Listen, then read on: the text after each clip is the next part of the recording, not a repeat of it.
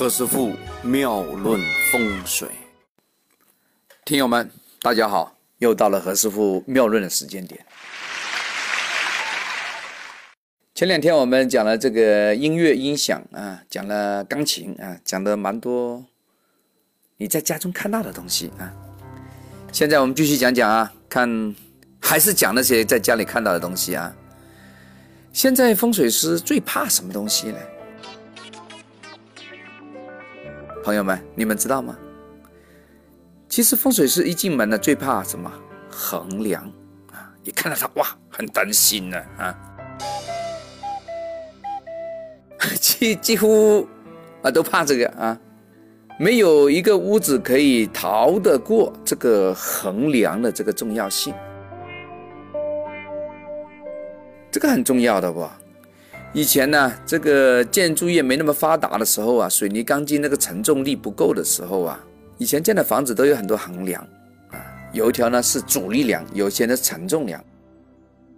如果呢家里房子的大厅或者说自个的那个卧室上边啊，直直横横的就来一个十字梁，这个事情非常大条的哇，哈哈，由于有一些不正常的事情发生。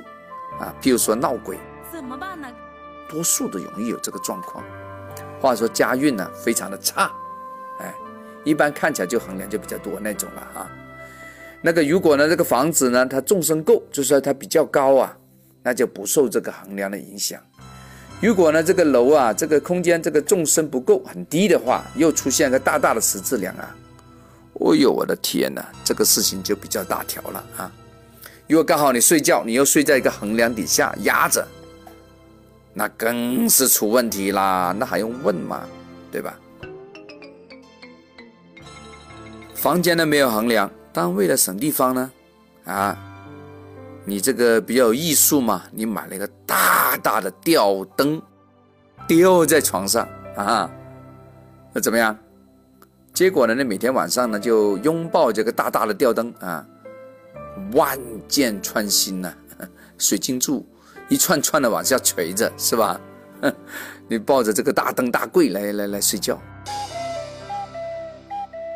不管呢这个是不是你创造的啊，还是说原来有的这个十字梁啊，其实横梁还是要化解才行。呃，有什么办法？在那个装修业界上，其实有一个办法，其实用了假天花，也是一个招啊。但呢，这个往往也不是一个非常绝对或非常妙的招。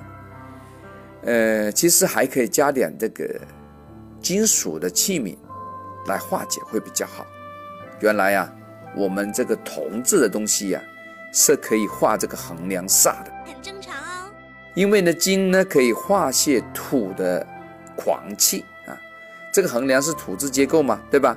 是土煞，用这个金啊。就可以做一个转化的动作。然后呢，话说也有一些专门的这样一个一个化凉器，话说放一些那个铜的钟啊，也可以啊。如果那个铜钟是带摆锤的，可以叮叮当当发出声音的，那非常好啊，这个效果是一流的。